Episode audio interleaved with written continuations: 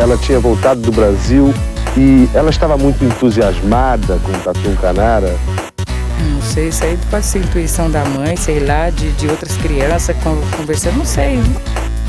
10! Nota 10! O senhor vai gostar, hein? Bebê diabo parou o táxi na avenida.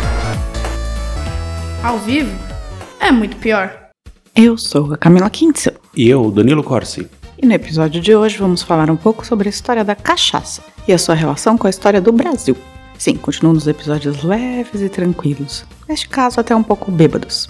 Vamos descobrir em especial aqui hoje a relação entre a cachaça e a escravidão. Que episódio não é pesado, mas é do muito pior, não é mesmo? Mas antes, deixa eu falar dos nossos patrocinadores.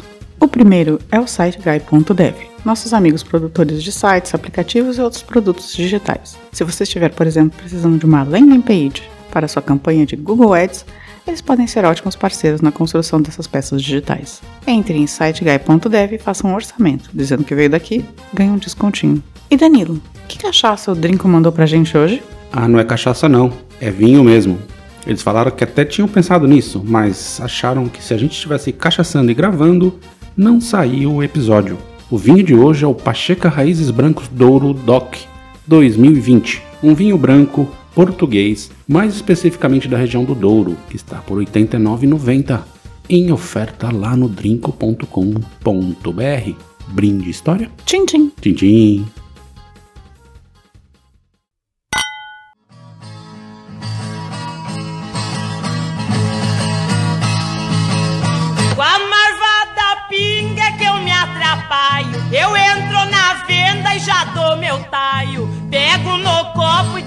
Não saio, ali mesmo bebo, ali mesmo eu. Bem, para começar, preciso dizer que usei como referência principal desse episódio o livro que chama literalmente A História da Cachaça, do Elson de Souza Couto, e também alguns vídeos do YouTube, entre eles o do Peninha, também sobre a história da caninha. Então vamos lá. Ninguém sabe exatamente como a cachaça surgiu, em que dia ou local, mas sabemos algumas coisas. A primeira é que a cachaça existe porque a bagaceira existe. A bagaceira é basicamente uma pinga feita com bagaço de uva, e a cachaça passa mais ou menos pelos mesmos processos. E é importante dizer que para fazer a cachaça são dois processos. Primeiro, de fermentação, em que a garapa é fermentada e depois cozida. E aí tiram a primeira espuma e dão para os animais. Ela é doce, mas cheia de impurezas. E a segunda espuma e esse caldo é, se torna uma bebida fermentada de cana, que os escravizados costumavam beber também, e ela ficava azedinha depois da fermentação.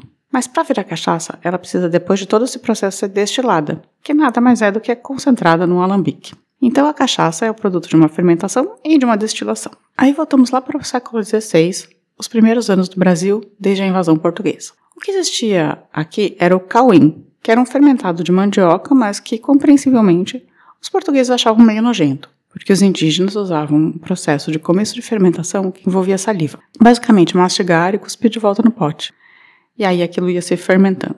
E também, com os navios, eles traziam alguns vinhos, em especial do Porto e a bagaceira, que eu já falei, que era chamada de aguardente do reino. Mas já nos primeiros anos de Brasil, os portugueses estavam lá, pilhando para o Brasil e pensando no que fazer. Até que decidiram plantar cana, e começaram a trazer mudas de cana, que era originalmente da Ásia, indiana, para o Brasil. Isso aconteceu primeiramente na ilha de Itamaracá e depois em muitos outros lugares, como no Rio de Janeiro e em São Vicente. Da cana criou-se engenho, que era para começar a produção do açúcar. E daí a ideia de destilar a garapa já surgiu. Sabe-se que pelo menos em 1584 já existia bebidas de cana no país, pois o livro Notícias do Brasil de 1584 ele fala do vinho de mel e aguardente da terra. Sim, no começo, a aguardente do reino e a aguardente da terra. Os portugueses não ficaram muito felizes com essa produção de aguardente da terra no Brasil, pois eles basicamente não estavam ganhando nada com isso. Eles queriam que o povo importasse vinho do Porto mesmo. Mas aí já havia umas dezenas de alambiques produzindo a cachaça aqui. Em meados do século XVII, os portugueses resolveram então regulamentar o comércio do Brasil e deram esse comando para a Companhia Geral de Comércio. E ela fez o quê? Criou proibições de produção de cachaça e de alambiques no estado do Rio de Janeiro que nesse momento era o maior produtor de cachaça, junto com a Bahia. Houve então uma sequência de proibições, uma em 1645, outra em 1647, e então entre 1659 e 1660, decretou-se que todos os alambiques da região próxima do Rio de Janeiro deveriam ser transportados até a cidade para serem destruídos. Salvador Correia de Sá destruiu os alambiques, mas 112 senhores de engenho se revoltaram e simplesmente tomaram o poder, a conhecida como Revolta da Cachaça. Eles vieram de Niterói e São Gonçalo, onde é, onde é hoje, né? Simplesmente chegaram no Rio e destituíram o governador. Justíssimo. Salvador, o governador fugiu e o revoltoso Jerônimo Barbalho foi colocado no poder. Na verdade, antes eles tinham colocado no poder o irmão do Jerônimo, que ficou, foi posto contra a vontade no posto de governador, mas como era um cara mais tranquilo, os portugueses não chiaram tanto. Porém, logo depois, em três meses, ele saiu e colocaram o Jerônimo, que era o irmão mais estouradinho, chefe da revolta mesmo. Aí o Salvador, que estava vendo os caras todos perdidos, né, e que tinha fugido, deu um ano, arregimentou tropas e voltou. Prendeu os principais mandantes, deportou quase todo mundo e mandou para o reino. Aí, para dar uma lição no Jerônimo Barbalho, matou o revoltoso e pendurou a cabeça dele no Pelourinho, no Rio de Janeiro. Nesse meio tempo, a rainha Luísa de Guzmão, rainha regente mãe de Afonso VI, resolveu tirar a proibição da cachaça. E também meio desprestigiou Salvador Correia, dando uma rebaixada nele. E então, a cachaça começou a ser produzida a valer. Porém, agora vem a parte trágica dessa história. Os traficantes de escravo descobriram que a cachaça fazia muito sucesso nas tribos africanas. O vinho do Porto nunca tinha pegado de verdade lá. Eles tinham uma, uma, cachaça de palmeira chamada malafo, que era a bebida local. Os portugueses pilhavam as aldeias, queimavam as palmeiras e então começaram a trazer como opção ao malafo a cachaça, que era bem aceita. Com isso, em especial no século XVII, começou-se uma absurda troca de homens escravizados por cachaça. Não só, o esquema era assim. Os traficantes davam cachaça para os escravizados no Brasil para mantê-los sob controle. Também davam cachaça para as tribos africanas e trocavam homens por cachaça. Esses homens vinham para o Brasil justamente para produzir mais cana e mais cachaça. Um ciclo absurdo do mal que se perpetuou por mais de um século. Você sabia disso, Danilo? Sabia, sabia sim. Quando eu fiz o episódio do maior traficante de escravos do mundo, na verdade, no caso dele. Ele continha essa história de trocar pessoas por cachaça. Bem, Portugal, percebendo que não ia conseguir proibir esse contrabando de cachaça e que o vinho do Porto não era tudo isso aí, decidiu taxar as pipas exportadas para Angola. Cada pipa tinha 450 litros e eles cobravam 600 reais por pipa de imposto. A média era de quase 700 pipas por ano exportadas, dando 420 mil reais 310 mil litros de cachaça. Há um cálculo que diz que 25% dos escravizados que chegaram ao Brasil entre 1710 e 1830 foram pagos com cachaça, um em cada quatro, e 12,5 foram pagos com tabaco. Cigarro e cachaça. Cigarro e cachaça. Mas o ciclo do açúcar estava prestes a acabar, né, pois os holandeses estavam plantando açúcar no Caribe e derrubando os preços, e logo mais se descobriria o ouro em Minas Gerais, começando um novo ciclo, né, o do ouro. No ciclo do ouro, a cachaça era usada para fazer os escravizados aguentarem o tranco da mineração, que era pesadíssimo, né, muito mais do que na produção de cana até. Ali a cachaça, que sempre foi vista meio mal, acaba sendo sinônima de bebida de desvalido. Mas os movimentos independentistas iam começar, então a cachaça ganhou um novo ânimo, como bebida nacional, opondo-se ao vinho português. A cachaça foi protagonista dos brindes, tanto da Revolução Pernambucana quanto da Inconfidência Mineira. Aliás, foi ali que os ricos, que sempre tinham bebido cachaça de uma forma meio envergonhada, no fundo do boteco, começaram a trazer a caninha para frente do palco. Mas ainda tem bastante estigma com cachaça, né? Sim, sim. É, a cachaça nunca foi uma bebida de elite no Brasil. E acho que nunca será, né? Por mais que tenha algumas cachaças que são prestigiadas. Enfim, a cachaça não virou a bebida mais chique do mundo, não. Em especial porque depois da abolição, muitos dos ex-escravos, não conseguindo empregos e vivendo à margem, acabaram se tornando alcoólatras também, piorando um pouco mais a visão da bebida em uma sociedade já preconceituosa. Para a Câmara Cascudo, o brasileiro não gosta de ser tratado como cachaceiro, mas folcloricamente é devoto da cachaça. E ela estava em todos os lugares. Até no quilombo de Palmares produziam cachaça. Onde houvesse cana, que era em todo lugar, existia cachaça. Uma curiosidade é que a monarquia portuguesa não gostava de cachaça, mas não era nem por preconceito. Eles não bebiam mesmo. Dom João VI, Dom Pedro I e Dom Pedro II eram abstêmios, fãs da água. Olha aí. E sabe que a, a cachaça está tão dentro da cultura popular que havia até simpatia para curar o alcoolismo que levava a cachaça? Boa ideia. Eu vou ler algumas dessas simpatias para você e você pode comentar para mim, Daniel? Vou ver. Tá bom. Cura-se radicalmente tomando a bebida misturada com areia de cemitério ou com pena de urubu torrado, sem que o paciente saiba. Aí falta consentimento. Não é não.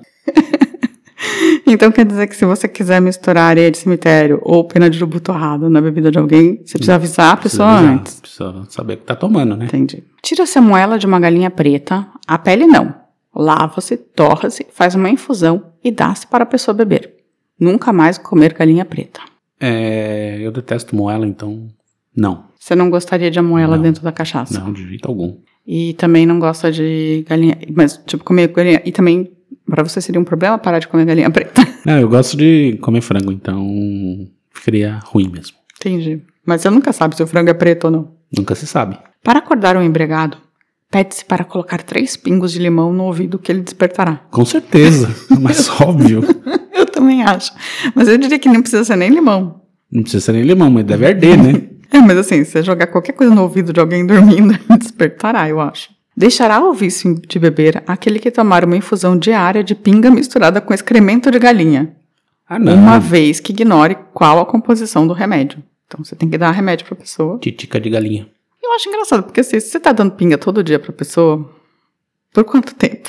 Entendeu? Se for pra sempre que você der esse remédio, ela não deixará de beber, entendeu? Então, aí, mas ela bebe em quantidades menores, né? Mais uma última que é um copo de aguardente com três pingos de sangue de urubu, aconselhada para acabar com o vício em beber. Que fixação em urubu, né? Então, tem a pena do urubu queimada e tem o sangue do urubu. Aí tem titica de galinha e moela de galinha. Essas são as variações que a gente tem aqui. Muito ruim. Então você não gostou das simpatias Não, para parar de delas. beber.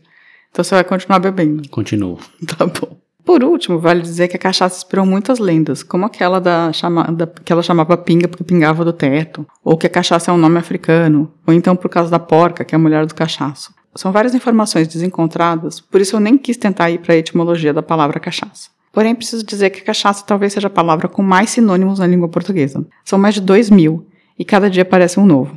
E agora então eu vou acabar esse episódio falando uma parte de sinônimo que eu juntei, em especial os mais engraçados. A do O, água que gato não bebe. Essa eu não sabia, porque eu achava que era só água que Do passarinho passarinho, não né? bebe. E a água do passarinho não bebe. Águas de setembro, arrebenta peito. Assovia de cobra, você já tinha ouvido assobia de cobra? Não. Borbulhante. Cali- calibrina eu já tinha ouvido, mas eu não sei porquê. Ou canjibrina. Capote de pobre. Cacharamba. Cobreira. Corta bainha. Cumulaia. Amnésia. Você já chamou cachaça de amnésia alguma vez na sua vida? Não, mas ah, faz sentido. Conhaque brasileiro. Delas frias. Desmancha samba. Engasga gato. De pé de balcão. Esquenta por dentro. Girgolina. Gasolina de garrafa. O que você acha desse nome? Gasolina de garrafa. É um bom nome, funciona. Já começa. Mamãe de Luana. Eu não sei porque que é Mamãe de Luana. Maria Branca. Meu Consolo. Miss Corete. Monjompina. Montoava. Morrão. Óleo. Patrícia. Perigosa. Pilóia. Pura purinha. Né? Né que a gente conhecia. Sete virtudes. Você já chamou cachaça de sete virtudes? Não. Supupara. Teimosa, trementina, refrigério da filosofia. Esse foi o nome que eu gostei mais. Refrigério da filosofia. Rum brasileiro. Semente de arenga, que eu também achei muito bom. Suor de alambique. Uma que matou o guarda. Que meu pai falava às vezes, uma que matou o guarda. Vinho de cana e aquela. Qual é o nome, seu nome favorito das cachaças? Engasga gato. Acho muito bom. Engasga gato? Como se gato tomasse cachaça, né? Vai saber. A gente fala bêbado como um gambá, né? Gambá bebe. Também. Pinga, né? Bem, e essa foi a história da cachaça. Aliás, no livro diz que o país que mais importa a cachaça do Brasil é os Estados Unidos, seguido de perto justamente pela Alemanha, onde a gente mora. Danilo, você tem tomado muito cachaça aqui? Não, só tem uma, que, uma marca aí que é bem ruim. Bem ruim mesmo, que vende aqui. Uma que começa com pi e termina com tu? Isso. Entendi. Só essa.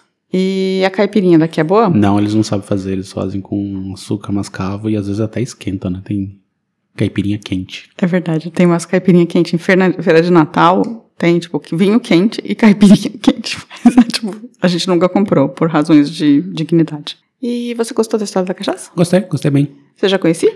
Um, uma ou outra coisinha assim, não, não em, todos, em todo esse detalhe aí, não. Bem legal. É isso.